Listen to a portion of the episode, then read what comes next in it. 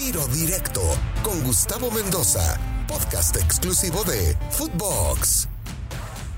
Oye, Cuau, el, por, el, el 10 en México, el futbolista que cargue con un equipo. Hace rato que no tenemos uno, por momentos, por momentos Chucky Lozano, que es extremo o que juega de nueve, carga el equipo. Corona, que va también por una banda más que por el centro, eh, se pone ese papel. Herrera es intermitente, pero de pronto tiene chispazos. Pizarro, el otro día entrando de cambio, dio vistos. Pero ya no hay dieces, Cuauhtémoc. Ya no hay un equipo como tú, un jugador, perdón, el equipo como tú, que tenga esa personalidad. ¿A qué se debe, Cuau? Los están consintiendo demasiado desde abajo, son estrellas muy rápido, se les quita el hambre, o simple y sencillamente pues no vamos a tener pronto un jugador de esas características. Yo creo que falta de, como te menciono otra vez, y te lo voy a decir, carácter, personalidad.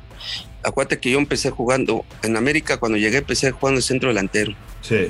En reservas. Después la puente me metió del lado izquierdo, de extremo de izquierdo y después de extremo derecho. Uh -huh. Eso hay que tener personalidad para encarar hay que tener la personalidad para meter goles, hay que tener la personalidad de, de ganar los manos a manos. Sí. Entonces, no es, yo, gracias a Dios, tenía una visión, como decía un Américo, un, un entrenador, una visión periférica, ¿no? Yo, yo, ya sabía dónde estaba mi compañero cuando antes de que me llegara el balón, este, Gustavo, ¿no? Yo les ganaba un tiempo a, a, a los contrarios. Entonces, debes de estar pendiente dónde está tu compañero, debes de estar eh, concentrado, como te digo, los 90 minutos. Y ese, ese era yo, el que tenía la personalidad y échenme el balón ahorita a ver cómo chingados le hago, pero me voy a quitar a uno o dos y voy a poner un pase para gol. Sí. Eso es lo que debemos de hacer, eso es lo que, lo que se deben de meter los sí. futbolistas, encarar mano a mano, uno, uno contra uno, este, quítate a otro, eh, levanta la cabeza, ve dónde está tu compañero. Eso creo que se llama personalidad, este Gustavo, ¿no? Hay muchos jugadores, como te digo, eh, eh, que tienen el talento.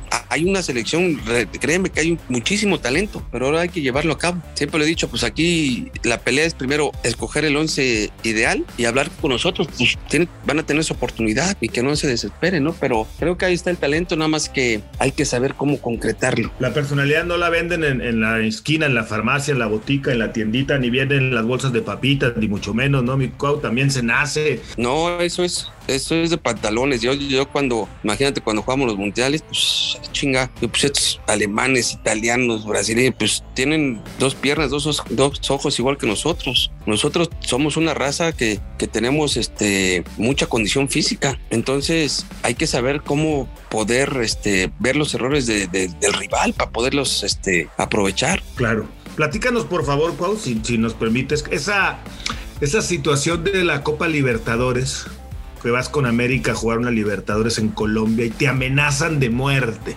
Recibes amenazas de muerte.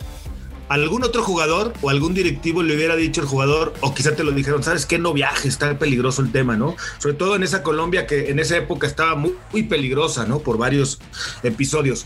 Y Cuauhtémoc Blanco va, juega, les hace dos o tres goles, no me acuerdo si tres. Tres. Y el estadio, tres. El estadio termina aplaudiéndote. Platícanosla, por favor, mi cuau. ¿Cómo fue? Mira, Gustavo, hasta mi mamá me decía, no vayas, cabrón, ve lo que hiciste. Le digo, no pasa nada, mamá. digo, en la cancha somos 11 contra 11, la afición no se va a meter. Pero sí, estuvo muy, muy difícil, muy complicado. Pues ahí me, me llevaban este, un ataúd de, de, de, cartón, me decían, Cuauhtémoc, cabrón, te vas en un cajón. Me movían el, el, el autobús cuando antes de, eh, del, del, partido, pues ya ves que tienes que reconocer la cancha y entrenas un ratito. Sí, sí. Pero pues son, son, son 11 contra 11, este, y al final, la verdad, la, la gente de la América de acá de la afición pues salía aplaudido porque pues realmente jugó un buen partido, ¿no? Y ese, ese es lo que te digo, es la personalidad. Sí. Son 11 contra 11 dentro del campo sí. y pues adelante, da como nos toque. Oye, wow, ¿qué opinas, cambiando de tema ya para terminar? Los últimos jugadores que se están yendo a Europa. JJ Macías, se va, medio se baja de la Olímpica, dice que lesionado, el otro día dijo que sí estaba lesionado, que no le importaba si pensaban que sí o que no, pero que no, no daban los tiempos para una lesión y aparece en el Getafe. ¿Qué te parece? Este parece ser un, tipo con esa mentalidad, ¿no? De, de querer triunfar, de, de, querer salir adelante. ¿Qué te parece esa situación? Mira, lo único que les deseo es buena, buena vibra y les deseo buena suerte, que les vaya bien, que triunfen.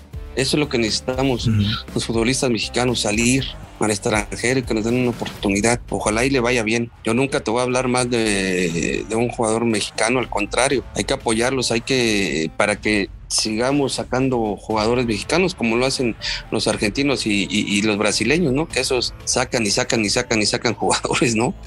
De la pared hasta de la coladera lo sacan. Entonces eso es lo que debemos este, hacer nosotros los mexicanos. Tratar de que nos den una oportunidad y aprovechar al máximo. Por último, Cuau, tu pronóstico hablando de Brasil, México contra Brasil en Tokio. ¿Cuál es tu pronóstico? Pues ya sabes que yo pues, soy mexicano, cabrón, y modo que le vaya a Brasil, ¿verdad? Ojalá y Dios quiera que gane este eh, México, pero hay que tener personalidad para ganarle a Brasil. Yo creo que ojalá y, hay, y hay, hay, conflictos de intereses, ¿no? Pues ya sabes que mi esposa es brasileña y mis hijos son brasileños, pero ya son más mexicanos, entonces son mexicanos los cabrones.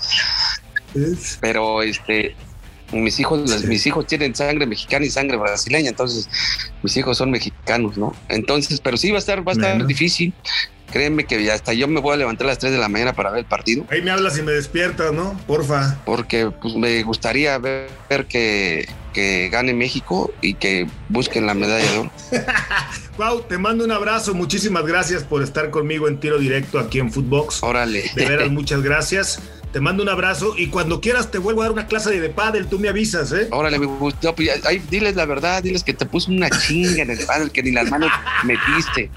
Dile a la gente que estabas presumiendo que jugabas muy bien y te metí una chinga, ni las manos metiste. Estuvo parejo, estuvo parejo. no, pero diles la verdad, cabrón. Diles la verdad que te puse una chinga. me ganaste por poco, hombre. Por diles la verdad. sí me ganó Cuauhtémoc, sí me, ganó Cuauhtémoc por poco. Pero habrá revancha o no habrá revancha. Ya estás. Órale. Un abrazo, Cuau, muchas gracias. Un abrazo, Un abrazote ahí Igualmente, a Cuauhtémoc Blanco en tiro directo a través de Footbox. Gracias. Los esperamos en el próximo episodio. Tiro directo, exclusivo de Footbox.